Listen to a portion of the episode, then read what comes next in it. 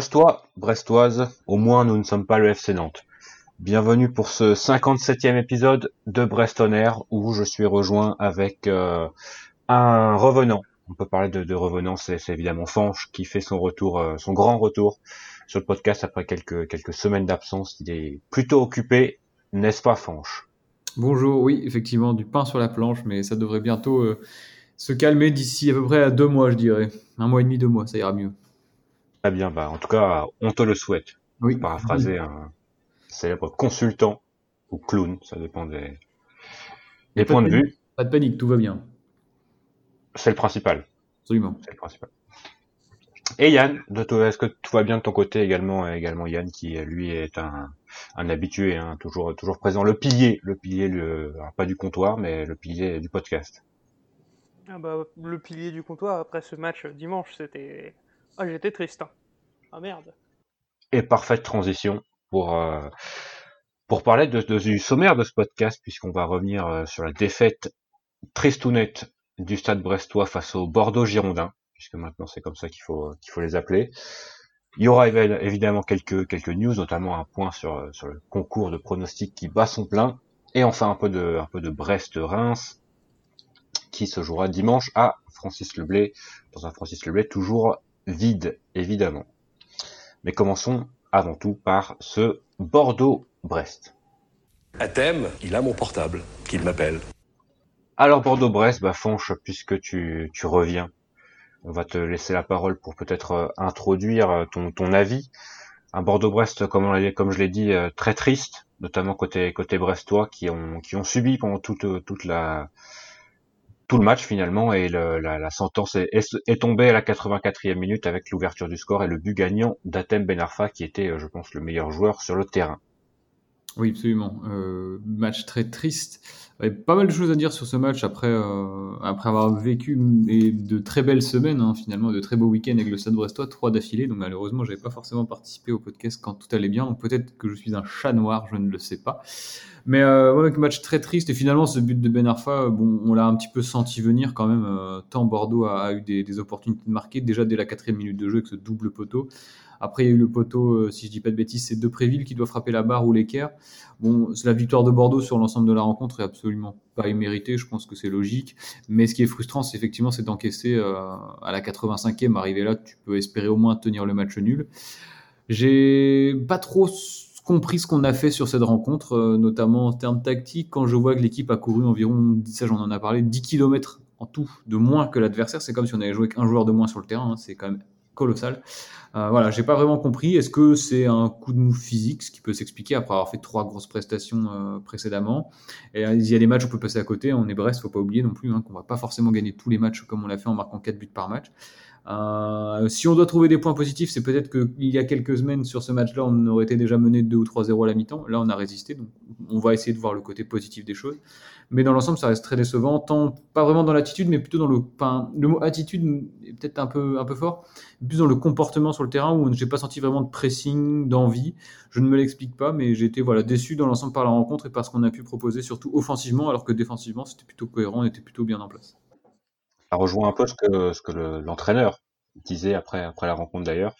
Mais c'est vrai qu'il a manqué d'un de, de, peu de tout. Hein, euh, généralement, Olivier Dalloglio parle d'ingrédients. Euh, évidemment, nous sommes des, de vrais cordons bleus, donc les ingrédients, ça nous parle. Mais euh, c'est vrai qu'il a manqué de, tous les ingrédients finalement pour, avoir une recette qui, tenait la route dimanche, Yann. Ouais, et ceux du début à la fin. C'est-à-dire qu'on a déjà vu des fois assez souvent, même avec le Stade Brestow, il y avait une mi-temps qui était un peu la ramasse et l'autre très bonne. Là, vraiment, de la première à la 90, on n'y a pas cru. Honnêtement, j'étais déçu de prendre ce but, mais euh, je, m'y attendais. quoi. Si on avait pris un point de ce match, ça serait un immense vol. Donc il n'y a pas vraiment de regret sur, euh, bah, sur le résultat, il y a du regret sur le comportement, comme l'a dit François, mais voilà, c'est résultat logique, mérité pour Bordeaux, pour Ben Arfa, qui a quand même eu 30% de possession à lui tout seul, faut le souligner. Mais voilà, il n'y a, rien à dire. Hein. C'est vrai qu'après le match, on était déçus, mais plus par la prestation que le résultat, finalement. Qui n'était pas vraiment en adéquation avec ce qu'on avait vu, notamment au niveau du, comportement. Tu l'as noté, euh.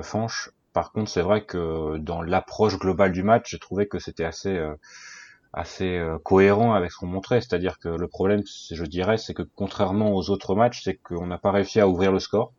Alors on n'a pas mis les ingrédients pour, euh, pour le faire, mais c'est vrai que contre, bah, contre Monaco, contre Saint-Etienne, Lille, Metz, on avait réussi à ouvrir le score et euh, effectivement ça a rentré parfaitement dans, dans le plan mis en place par Deloglio, c'est-à-dire maintenant, est-ce que le Stade Brestois est, venu, est devenu une équipe de contre? Visiblement oui, mais c'est vrai qu'il a manqué de, de, pressing, il a manqué de, de, de, justesse technique quand on avait les peu de fois où on avait le ballon parce que en première mi-temps, je crois que c'était 66-34, quelque chose comme ça, euh, la possession de balle. Oui, au, moins. Oui. Et un peu plus tôt dans le match, on avait vu du, du 74-26, du 70-30.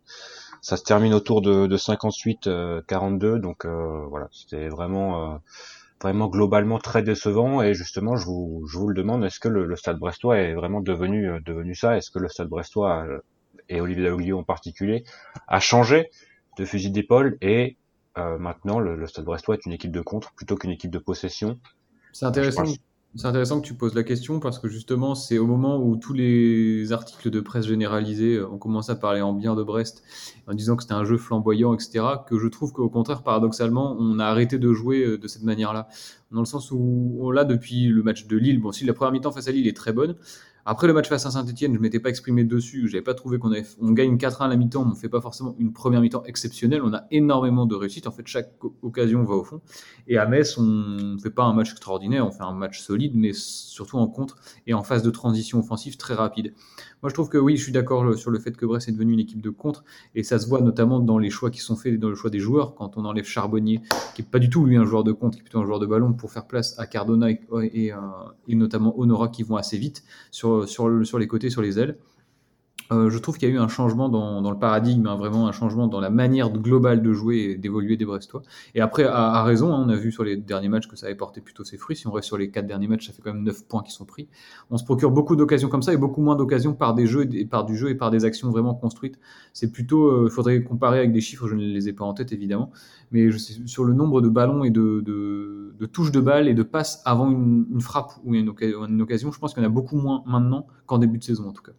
Après, là, peut-être pour euh, mettre un peu de positif, il faut quand même souligner que Bordeaux fait une belle prestation et que maintenant qu'ils ont Ben Arfa, c'est quand même une équipe qui est taillée pour avoir le ballon. Euh, enfin...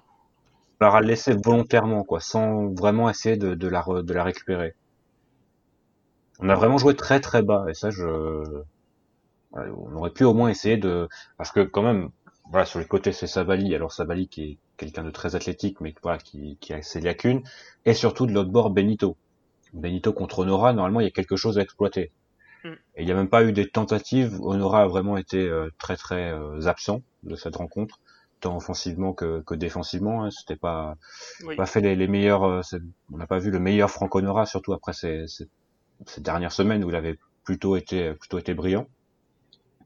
Et c'est vrai qu'il y a eu des, des manques des manques offensivement, oui, mais dans le, que ce soit avec le ballon et aussi sans ballon. Il y a a pas eu de, de cohérence dans les, dans les appels. Il n'y a pas eu de, je sais même pas s'il y a eu beaucoup d'appels hein, finalement. Il n'y a pas eu de, de, de, de combinaison. On n'a pas vu ce qu'on a, qu'on avait pu voir les, les semaines dernières. Alors peut-être que les, les Bordelais avaient bien analysé la chose et que les adversaires ont commencé à s'adapter au nouveau Stade Brestois. À voir, à voir, mais c'est vrai que euh, quand on a du mal à ouvrir le score, et ça j'insiste sur la notion d'ouvrir le score parce que ça rentre vraiment dans dans, ce qui est préparé. Quoi. L'idée, c'est de, étant donné qu'on a moins le ballon, moins d'occasions, il faut vraiment ouvrir le score pour ensuite euh, prendre les vagues et les, contenir, et ensuite pouvoir, euh, ce qu'on a fait face à Metz par exemple, pouvoir marquer un deuxième but sur une, une attaque rapide. Ce qu'il y a aussi à noter, c'est euh, qu'il faudrait peut-être. Alors, on arrive à faire des, matchs très intéressants et au, sortir desquels on, gagne 3 points et on marque beaucoup de buts.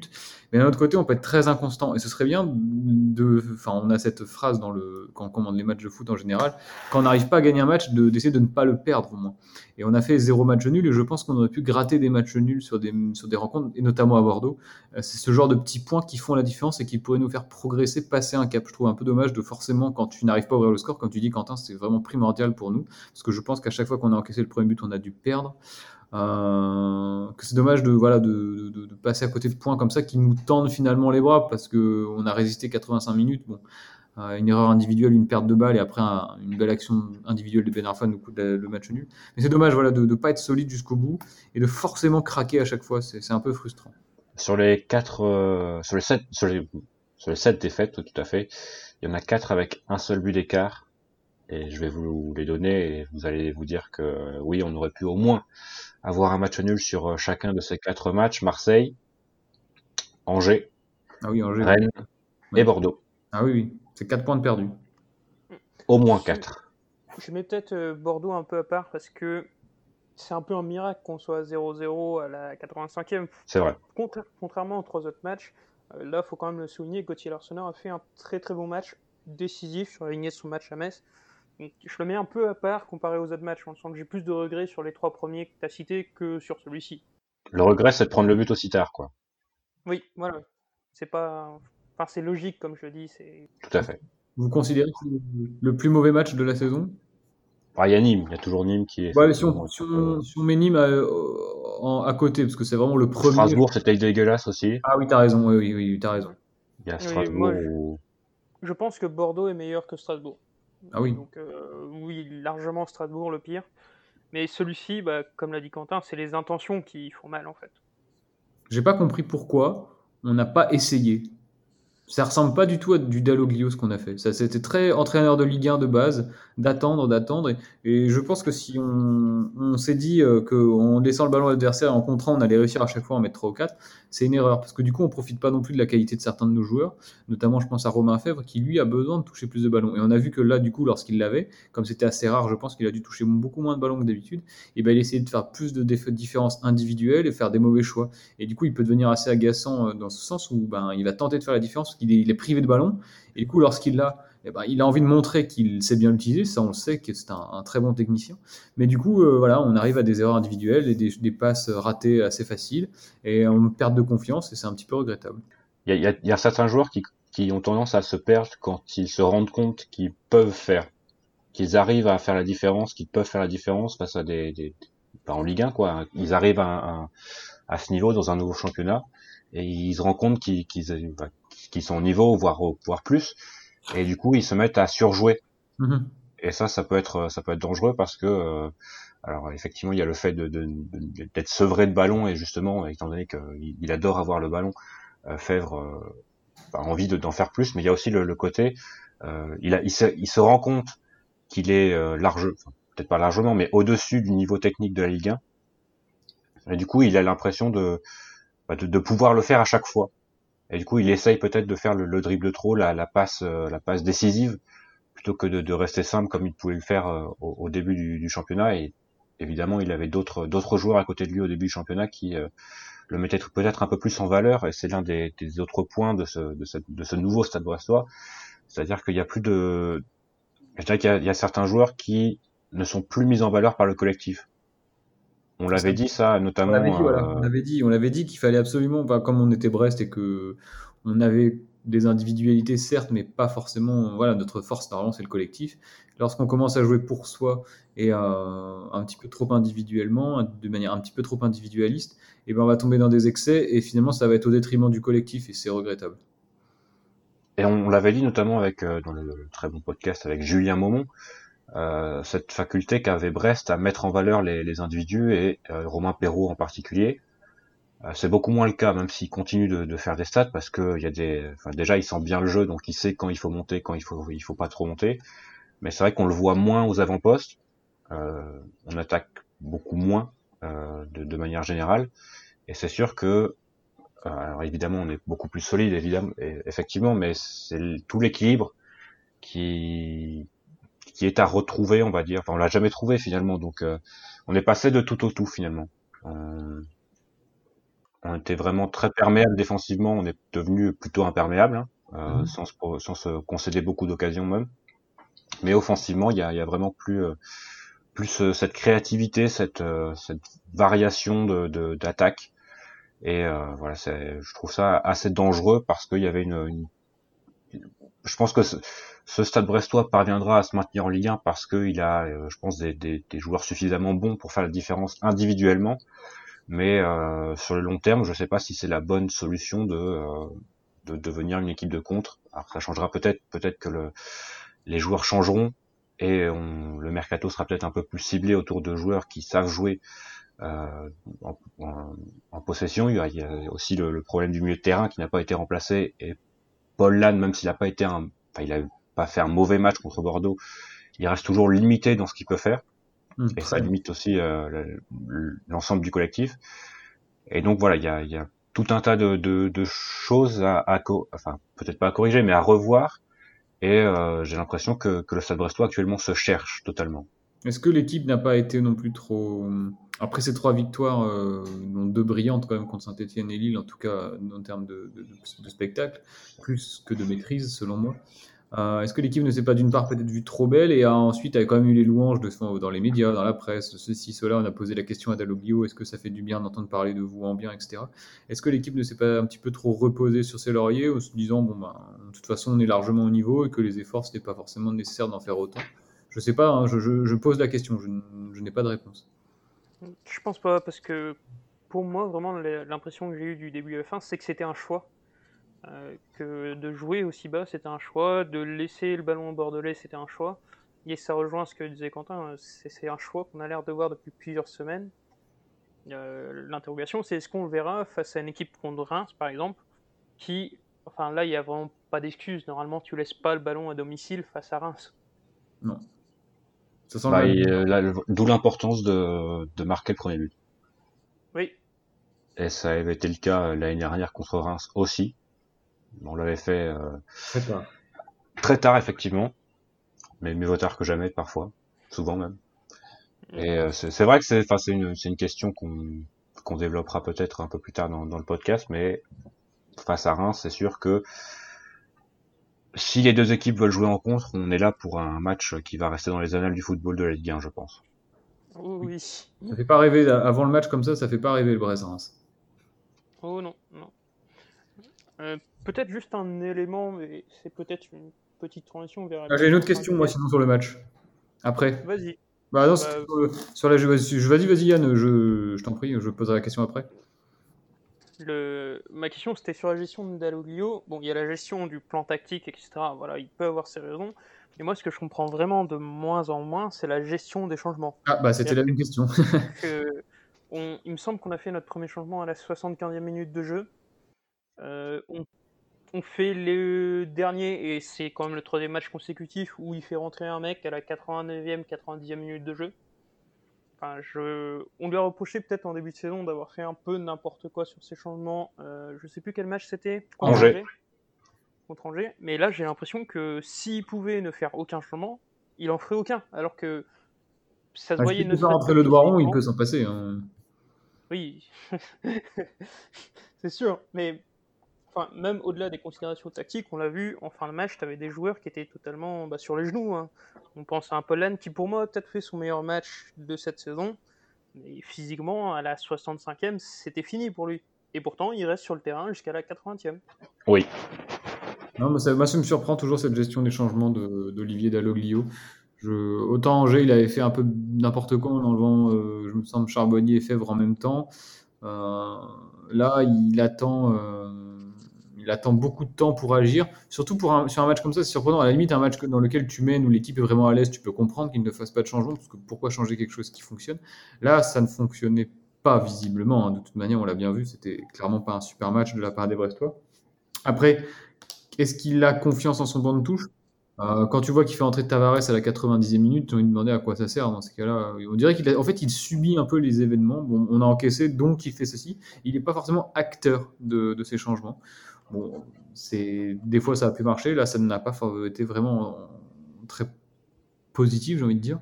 C'est ouais, je suis, je suis, surpris aussi. En plus, ce qui me m'étonne, c'est le fait qu'il fasse toujours les mêmes trucs. Bah, Honora et Cardona qui sortent en même temps pour entrer le doigt rond, un peu de un peu d'inventivité quoi. Il, il On dirait moi sur Football Manager là. Non, mais c'est ça, c'est un peu voilà, c'est un peu énervant de voir toujours la même chose.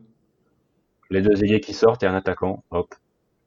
À, à la limite, si ça marchait, pourquoi pas, mais je veux dire, on, j'ai pas envie de charger Jérémy Doiron parce que c'est pas de sa faute s'il rentre, mais match après match, il montre deux choses qui sont très énervantes. La première, c'est que bah, il a pour l'instant pas le niveau de la Ligue 1, et la deuxième, c'est que il pense l'avoir parce qu'il joue Enfin, il fait des choses qu'il ne sait pas faire, visiblement. C'est un gros problème. Ça, ça, vraiment, c'est très énervant.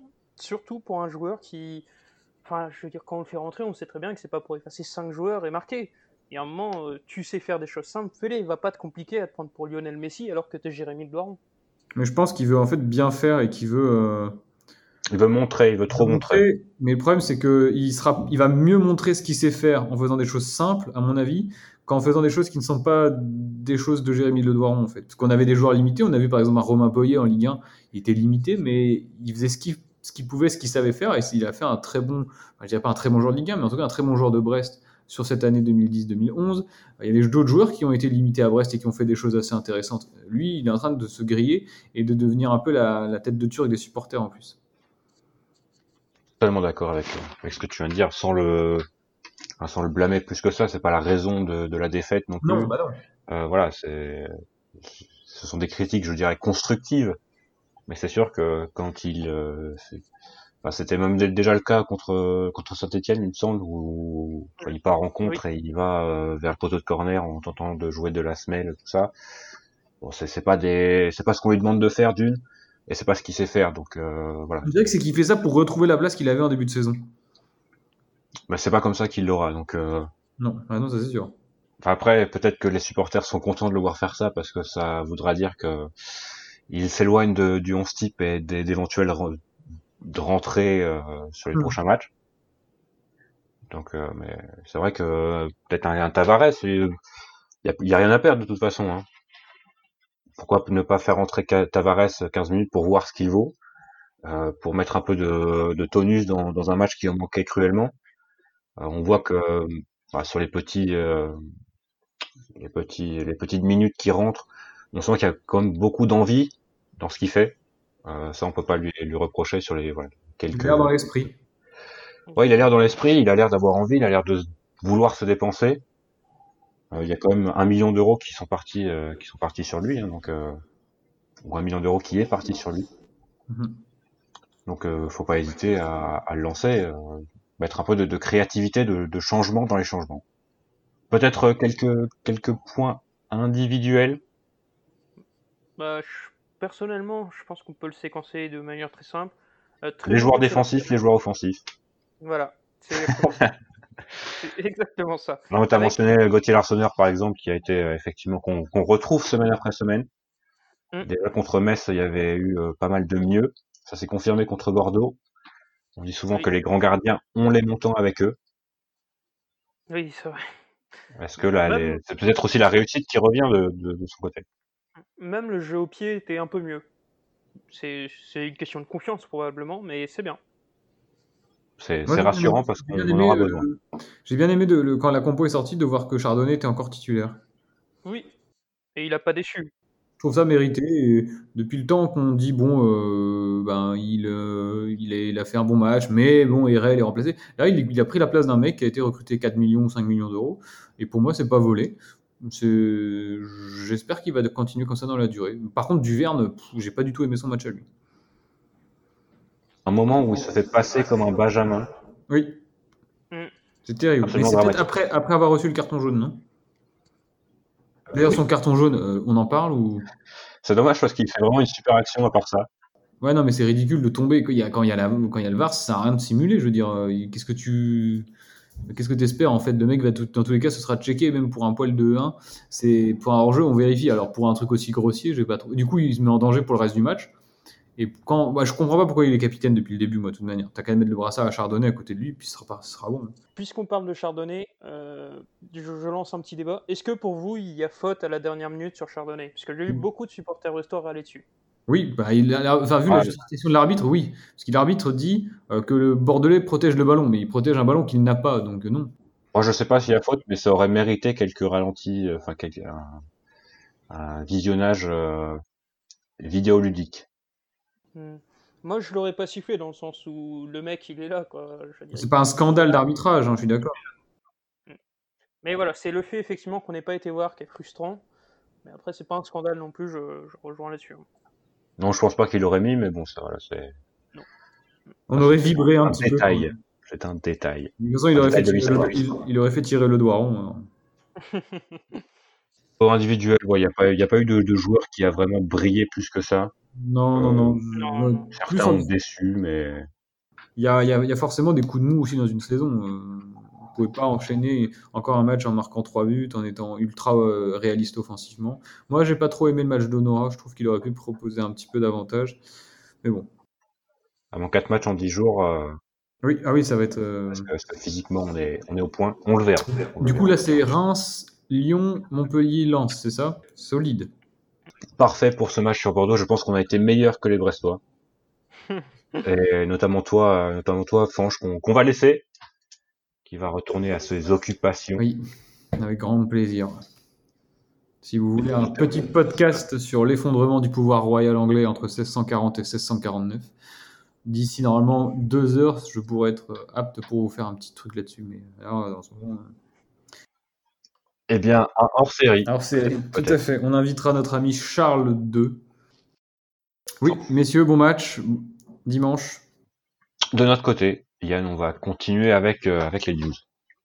Ah, les supporters là, c'est quoi les news ce soir? Et les news, ça commence par un petit point. Larouste. Évidemment, Larouste, euh, le concours de pronostics, toujours euh, parrainé par, euh, par la très belle. Évidemment, à l'approche de Noël, n'hésitez pas à euh, commander votre petit carton de très belle, euh, avec, avec l'inévitable Jean Sim, évidemment.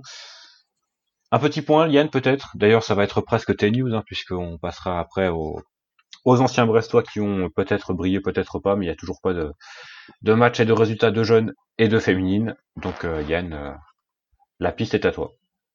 Alors, on va commencer en mettant en avant un Brestois qui brille quand même. C'est, alors, vous m'excuserez la prononciation, je crois que c'est Jim Sla, qui, il faut le noter, est le leader sur la rousse dans notre groupe, mais leader sur l'ensemble du site. Et voilà, ça c'est beau. Il a quand même 300 points d'avance sur le second. Euh, il a depuis le début de saison 55 bons résultats et 17 scores parfaits. Donc c'est gros bravo à lui. Franchement, il n'y a, pas à chier. Il a encore été très bon cette semaine euh, du côté de Breston Air. Les vainqueurs de la journée sont Nico Point, euh, Tom 29P et Slicer 29. Euh, je tiens quand même à signaler la, la- la belle performance du, du compte Brestonner, hein, qui me semble est dans le top 50. Voilà, mais comment ça s'est passé pour toi? Pour moi, alors moi j'ai perdu la, le, nombre, le magnifique nombre de 29 places. Ça, ça Aïe, me aïe, fait aïe. plaisir. Il y, a du, il y a du bon dans le mauvais. Euh, mais c'est vrai que j'ai notamment oublié de pronostiquer la, la victoire de Lille et j'aurais sûrement mis un, un 2, 2-1 ou 2-0. Donc c'est Aïe, fait le coup dur malheureusement. Euh, évidemment, on avait quand même trouvé la victoire de Strasbourg, le bon résultat pour Angers et euh, et voilà. Et c'est à peu près tout. Juste pour compléter, le podium sur Brestonner, c'est donc Jim Sla, premier, incontesté, suivi de XBE et de MacMac qui fait son apparition sur le podium, il me semble. Donc voilà, bravo à eux trois. Euh, la route est encore longue, hein, parce qu'il y a, y a bien une bonne dizaine de personnes qui peuvent passer sur le podium d'une semaine à l'autre. Donc continuez à jouer, continuez à être assidus, vous l'êtes pour l'instant, donc euh, bravo à vous. Alors que juste derrière moi, il y a le très bon, très bien nommé Kim Jong 29. Passons de ton côté, Yann, aux anciens Brestois qui ont- ont-ils été de, de, de, bo- de bonne qualité ce, ce week-end? Eh bah, alors, pour rappel, on n'a malheureusement pas pu faire un épisode la semaine dernière pour des soucis informatiques. Euh, et bah, entre-temps, il y a quand même eu trois matchs de Ligue 2. Euh, j'ai presque envie de, j'ai presque envie de renommer cette catégorie le Auxerre en air, puisque pour Auxerre, tout se passe très bien. Ils sortent d'une victoire 6-0 face à Niort, qui est quand même une bonne équipe de Ligue 2. Auxerre trois buts. invaincu depuis le podcast avec Quentin Eh oui. Bernard. Et oui, en plus. euh, en plus, porté par un Mathias Autrette qui est sur 3 buts en 3 matchs et je crois que c'est deux passes décisives. Donc vraiment, euh, bravo à lui. Le seul reproche qu'on peut lui faire, c'est de faire marquer Michael Le Billon, qui est visiblement parti pour exploser le record de Gaëtan Charbonnier. Euh, globalement, bah, du coup, Auxerre est aujourd'hui, euh, il me semble que c'est quatrième, oui, Auxerre est quatrième, et ça c'est assez sympa à noter, c'est que dans les 5 équipes de tête de Ligue 2, il y a un ancien Brestois. Le leader, c'est 3, qui a donc Lenny Pintor dans son équipe, qui malheureusement ne joue pas trop. Le second, c'est le Paris FC, qui est totalement en chute libre depuis quelques journées, qui a Gaëtan Bello. Le troisième, c'est Grenoble avec Manuel Pérez. Le quatrième, bon, c'est Auxerre, il y a beaucoup trop de monde pour le dire. Et le cinquième, c'est Clermont qui a Arthur Desmas et euh, Jason Berthomier. Donc c'est toujours très plaisant. Et Johan Gatien, toujours non? Johan Gastien, toujours qui a été passeur des chiffres cette semaine d'ailleurs. Et voilà. Victoire 3-0 à Pau. Mais il y a autre chose qui est satisfaisant, et ça c'était la semaine dernière, on n'a pas pu en parler, c'est le but de Valentin Henry face à l'en avant de Guingamp quand même. Le formé au club qui, qui brille face à Guingamp. C'est c'est plaisir. C'est peut-être le seul plaisir qu'a eu Valentin Henry sur ce début de saison, parce que malheureusement Rodez est à la 19e place. Ils n'ont pas gagné depuis 9 rencontres.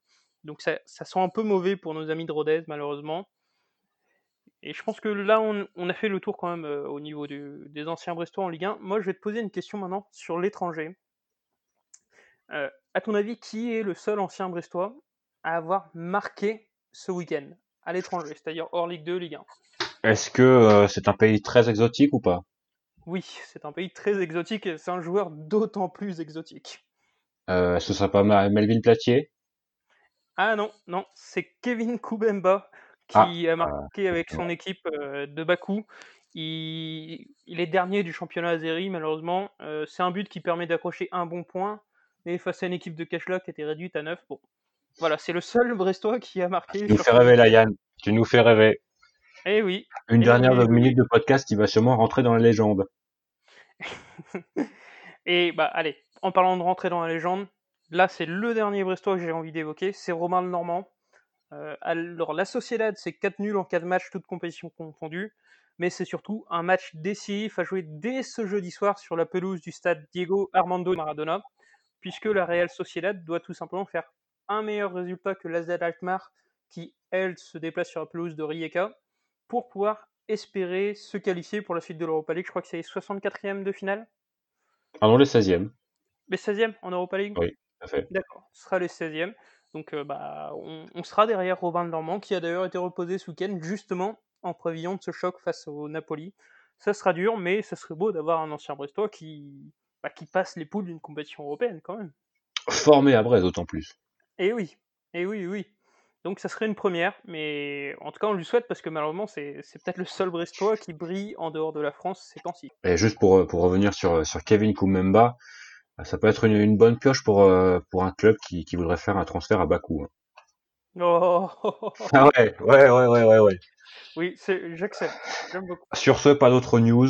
Hein, c'est plutôt calme avec tout ce... Bah, j'ai j'ai malheureusement une dernière news qui est un peu triste, mais je pense que vous l'avez vu passer, c'est que a priori, il n'y aura pas de public dans les stades avant janvier au minimum. Donc euh, on sait que le club désespoir d'avoir du monde pour Noël, ça sera malheureusement pas le cas. Après, c'est c'est cohérent. Hein. Oui, Euh, oui, oui. oui. C'est- le dernier. euh, Il y, a, il y a certains clubs évidemment qui, qui ont besoin de cet argent autour des, des jours de, des soirs de match pour, pour perdurer, mais c'est vrai qu'en Ligue 1 notamment, euh, enfin, ça sert pas vraiment à rien de, de prendre des risques inutiles et faire venir des, des gens. euh, Plus vite on en aura fini avec ça, plus vite il y aura des, des stades pleins de, de nouveau. Donc euh, ça sert à rien de retarder l'échéance comme ça. Mais bon, voilà, c'est toujours un peu triste à vivre, hein, et ça sera donc Ah, un, c'est tout à fait triste à vivre, oui. ça sera un Brest-Reims une nouvelle fois à huis clos. D'ailleurs, n'hésitez pas à aller euh, répondre au sondage du Telegram qui euh, vous demande euh, comment vous vivez cette période de match de, de, de ces ces temps où vous ne pouvez pas aller au stade. Sur ce, passons à Reims peut-être. Un Oui. peu de Reims, un peu de Reims-Brest, Oui, oui, ou de Brest-Reims même. tout à fait.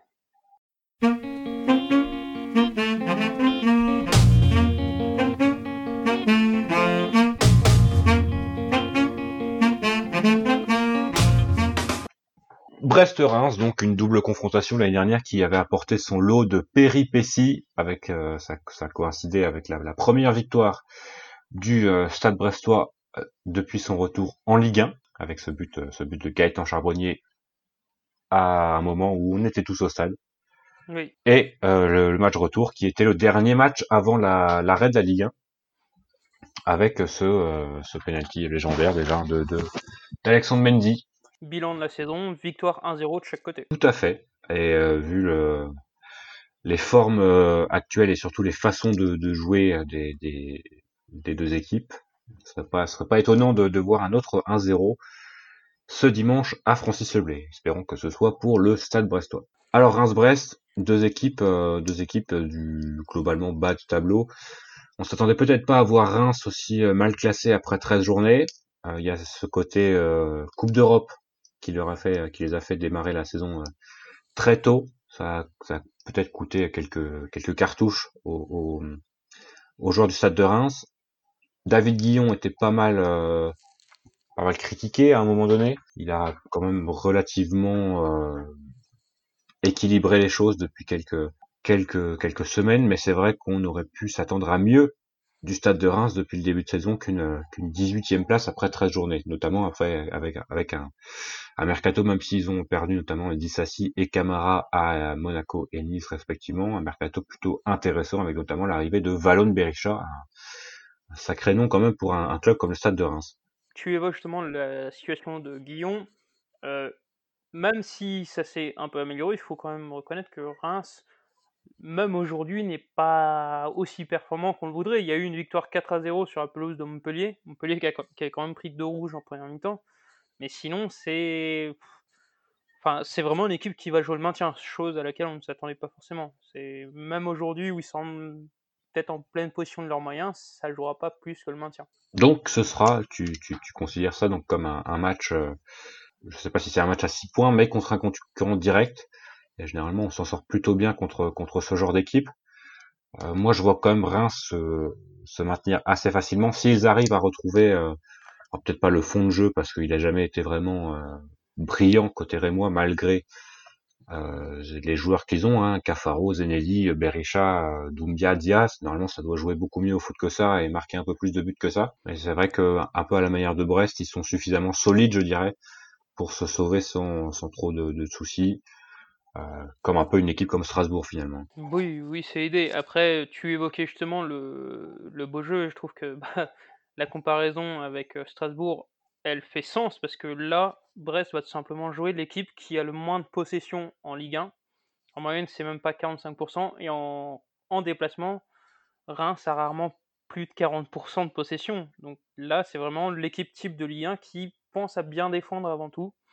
Euh, bah justement, là, ça fait écho à ce qu'on disait en début de podcast, c'est comment est-ce qu'on va les jouer, puisque visiblement, c'était un peu notre credo sur ces quatre derniers matchs. Est-ce qu'on va pouvoir appliquer la même méthode face à une équipe qui, je pense, serait très heureuse de repartir Francis Leblé avec un, point?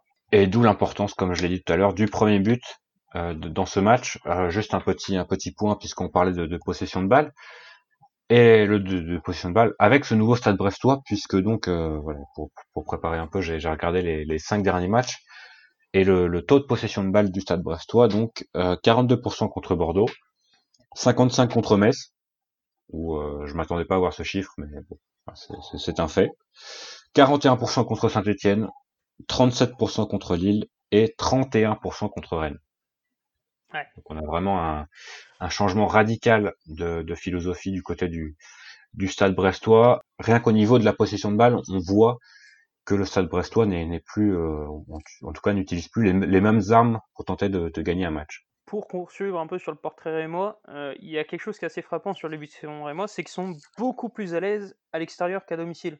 J'ai regardé, euh, Reims a marqué 16 buts cette saison, ils en ont quand même marqué 13 en déplacement. Bon, il y en a eu 4 contre Montpellier, il y en a eu 4 lors du 4-4 improbable à Lens, mais ça, semble être une équipe qui sait bien se déplacer. Donc ça risque pas d'être un match facile. Euh, ça risque d'être un match franchement très fermé. Hein. Reims, c'est une des équipes qui à la fois frappe le moins, mais aussi une des équipes qui concède le moins de frappes.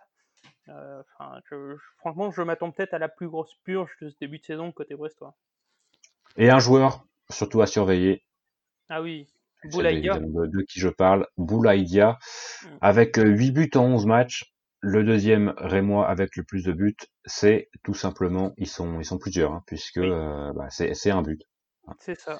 Euh, il y a une unité.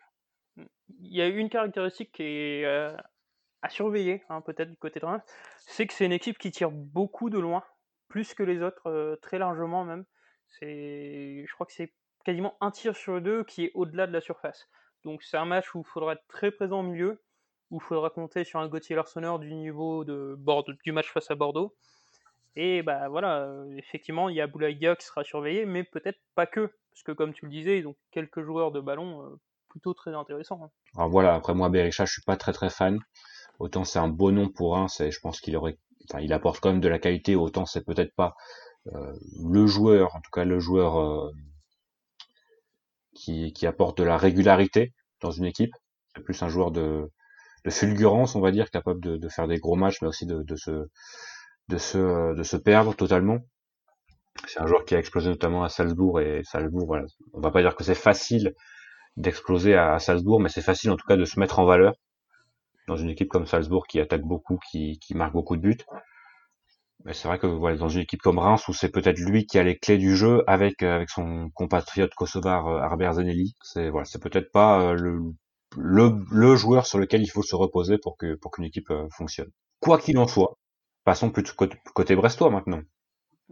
Côté Ah bah brestois, est-ce que on va démarrer comme je l'ai dit tout à l'heure euh, dix jours euh, qui vont nous amener à Noël qui vont être très intenses avec des matchs tous les trois jours pour le coup, Mhm. avec des, des matchs contre contre contre Lyon, contre Montpellier et contre Lens après ce match contre Reims. Est-ce que toi tu prépares, tu, tu tu anticiperais un peu ces ces quelques matchs maintenant qu'on a, enfin, on a quand même un, petit matelas euh, relativement, euh, alors pas définitif loin de là, mais quand même relativement stable déjà par rapport au, au 19e qui n'avance pas, qui est Lorient évidemment, c'est toujours intéressant de le, le noter. Donc est-ce que tu, tu, tu changerais face à une équipe qui qui nous est qui nous est abordable on va dire, ou tu le ferais plutôt contre contre Lyon où on, sans jeter le match on mettrait peut-être pas la meilleure équipe pour euh, pour s'imposer. Hmm, Bah, moi, je changerais contre Reims, puisque effectivement, en fait, c'est pas tant que ça une question de niveau, c'est plus une question D'adversaire, profil de l'adversaire. voilà, de profil de l'adversaire. Dans le sens où on l'a dit, Reims ne voudra pas le ballon. Euh, y a... enfin, moi, il y a un nom qui me vient tout de suite en tête, c'est celui de Gaëtan Charbonnier, qui, bah, lui, sait organiser le jeu. Sa rentrée à Bordeaux, c'est peut-être sa meilleure rentrée depuis qu'il est sur le banc. C'est-à-dire qu'il a eu un peu plus de temps aussi que 5 minutes. Oui, ça peut jouer. Mais et puis aussi à ne pas oublier, euh, c'est un ancien Rémois. L'an dernier, il, avait, enfin, on a senti que ça lui tenait à cœur ce match. Il avait marqué. Donc ça peut être vraiment le, type de match presque taillé pour lui, tant sur l'adversaire que sur le profil de l'adversaire. Et puis après ça, c'est plus un choix euh, peut-être affectif, je sais pas. Mais je changerais bien Paul Lannes qui m'a semblé, enfin je le dis encore, a fait peut-être son meilleur match contre Bordeaux, mais qui physiquement semblait à bout et n'aura peut-être pas la caisse pour aller suivre le duo Zenelli euh, et Berisha. Et du coup, je tenterais peut-être soit de retenter Mbok, soit de remettre Christian Batokyo qui confirme sa bonne forme physique, même s'il a fait une entrée euh, plutôt très très décevante face à Bordeaux. Après, pareil, il avait, c'est c'est 15 minutes 15 par 15 minutes, donc euh, Oui. C'est difficile de vraiment le, le juger sur sur ces entrées-là. Parce qu'il a vraiment pas l'occasion de se mettre en valeur, d'autant plus sur un match très fermé, autant contre des, des équipes où on mène euh, d'un ou deux buts, c'est plus facile, quoi, parce qu'on a, il y a des espaces, il y a des, Ouais. il y a l'occasion de, de, de, de lancer les joueurs en contre, et c'est plutôt là-dessus qu'il est, qu'il est plutôt très fort. Mm. Mais sur un match contre Bordeaux où euh, on subit de manière générale, c'est vrai que bah, Tokyo, c'est pas vraiment euh, le style de match dans lequel il, il excelle. Je sais pas si toi tu ferais le changement. Euh, enfin, j'ai j'ai posé la question et je m'étais pas vraiment penché sur sur celle-ci. Euh, c'est vrai que l'adversaire euh, pousserait à euh, re- retrouver l'ancien Stade Brestois. Maintenant, est-ce que on a perdu totalement les repères de, de l'ancien Stade Brestois? Est-ce que c'est aussi un peu risqué? Ce qui est sûr, c'est que au niveau des, notamment des latéraux, qui sont peut-être l'une des, des clés du match pour les Brestois. Contre Lille, notamment, ils étaient, euh, ils étaient aux fraises côté lillois. Là, pour le coup, je pense qu'avec euh, Thomas Fouquet et, et, euh, et Ghislain Conan, il y a, y a du répondant, notamment au niveau athlétique, pour des joueurs comme, euh, comme Honora et, et Cardona. Un- enfin, plus globalement, la défense euh, rémoise est plutôt, euh, plutôt rapide, donc c'est peut-être pas en profondeur qu'il faudra trouver les, les solutions. Donc effectivement, peut-être que contre Reims, ce serait peut-être plus judicieux de, de changer de, euh, de mettre peut-être des, des Gaëtan Charbonnier, toujours Romain Fèvre. hein. Pour moi, Romain Fèvre, ça, ça ne bouge pas, ça reste dans le dans le 11 type. Après, c'est vrai que c'est la première fois qu'il va jouer autant en aussi peu de temps, même s'il a joué avec les espoirs. C'était peut-être pas le même niveau d'intensité, surtout face aux adversaires contre qui il a joué. Donc il faudra peut-être le faire euh, reposer un match. Pour moi, ce serait plus contre Lyon qu'il faudra le faire reposer. Là, pour le coup, on, on jouerait euh, le contre à 200%, donc euh, voilà, on Cardona peut-être sur les côtés et euh, bah, peut- peut-être même un le doigt rond, hein, puisque euh, si on doit défendre, bah, c'est peut-être son, son, registre un peu plus euh, un peu plus fort, même s'il il tend à à ne pas ne pas être d'accord avec nous visiblement. Mais ouais, je, dirais euh, du charbonnier, du, du fer, du joueur de ballon contre contre Reims. Maintenant, il faudra aussi faire les efforts défensifs parce que Reims c'est une bonne équipe de contre avec des joueurs très rapides sur les côtés. Donc il faudra être il faudra être discipliné. C'est un mot que actuellement le- l'entraîneur utilise tous les toutes les deux phrases environ. Hmm. Donc euh, voilà, solide, discipliné, mais il faudra beaucoup de créativité si on veut marquer contre contre une équipe comme euh, comme Reims. Et j'ai une question qui, elle, est plus d'un ordre administratif. Est-ce qu'on fait jouer Aris Belkebla? Je m'explique. Euh, si Aris Belkebla prend un carton jaune contre Reims, il sera suspendu face à Lyon puisque ce sera son troisième carton jaune en 10 matchs. Par contre, s'il joue pas face à Reims, il repartira à 1, puisqu'en fait il a pris son premier carton jaune il y a de ça 9 matchs contre Monaco. Donc on repartirait sur un nouveau cycle et il pourrait prendre deux jaunes sans être suspendu tranquillement. Donc est-ce qu'on le sacrifie pour Reims histoire d'être sûr de l'avoir sur les échéances à venir? Ou on considère que le match de Reims c'est plus important? Sachant que, en plus. euh, Ah, tu as dit que tu voulais peut-être pas nécessairement LAN. Donc si tu enlèves Belkebla ensuite, c'est chaud, c'est chaud. C'est ça, ça change tout le milieu. Mais d'un autre côté, euh, ce qu'il faut dire aussi, c'est que s'il prend un carton jaune face à Reims, il est absent face à Lyon. Et euh, aller à Lyon avec un milieu expérimental, je suis pas, je suis pas emballé par l'idée. En Coupe de Ligue ça marche, mais en Ligue Oui. 1 c'est un peu plus un peu plus chaud. C'est ça. Eh ben, c'est tout un tas de questions que, que nous n'avons pas à nous poser puisque nous ne sommes pas entraîneurs du Stade Brestois. C'est vrai. Et ça, même si on pourrait, on pourrait aimer l'être, c'est comme, euh, comme un, un certain luxe. Alors je vois que par contre que, que Conan s'est blessé et Zenelli s'est possiblement blessé également. Mais ça, c'est ça malheureusement on peut pas. On, on saura probablement que la veille de match, ce qui est assez frustrant hein, malheureusement. Et pour euh, pour continuer, pour terminer peut-être même ce, ce face à face entre entre Reims et Brest, peut-être les deux meilleurs gardiens de Ligue 1 l'année dernière qui s'affrontent.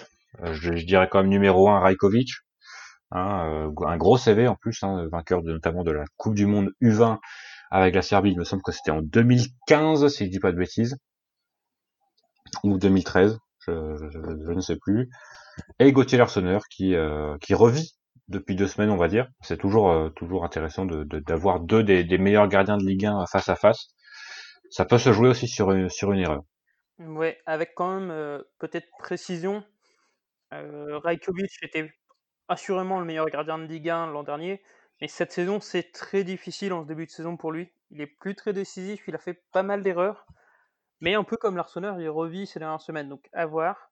Mais je, pense qu'on n'aura pas le Rajkovic qu'on a pu voir sur le dernier match de, de Ligue 1 l'an dernier où il avait été absolument monstrueux. En tout cas, euh, Reims, on disait que c'était une équipe, enfin, c'est une équipe relativement solide, notamment depuis quelques semaines, mais ça, ça prend quand même pas mal de buts. Hein, 22, 22 en, se- en 13 matchs, c'est seulement deux de moins qu'un Stade Brestois qu'on disait euh, tout à fait perméable. Le Stade Brestois qui n'est plus euh, seul pire défense de Ligue 1, puisque euh, Strasbourg et Lorient ont bah, Strasbourg qui était déjà à 24 buts, donc il était pire défense de Ligue 1. Brest est toujours pire défense de Ligue 1 sur coup de je pense que c'est incontestable. Mais euh, Reims, ils sont, ils sont pas très bien, hein, ce qui est un peu surprenant quand as un garçon comme bah, Rajkovic ou même comme un Abdelhamid en défense centrale. Reims a quand même pris 6 buts sur coup de pied arrêté cette saison. Euh, Il y a un truc à prendre, que ce soit pour Steve Mounier ou Jean-Kévin Duverne ou même Brendan Chardonnay. Est-ce que ce match, ce serait pas euh, les deux Spider-Man qui se pointent du doigt face à face? Ah si, si, Voilà, finissons là-dessus, je pense, sur ce, sur ce mime. oui, je pense que.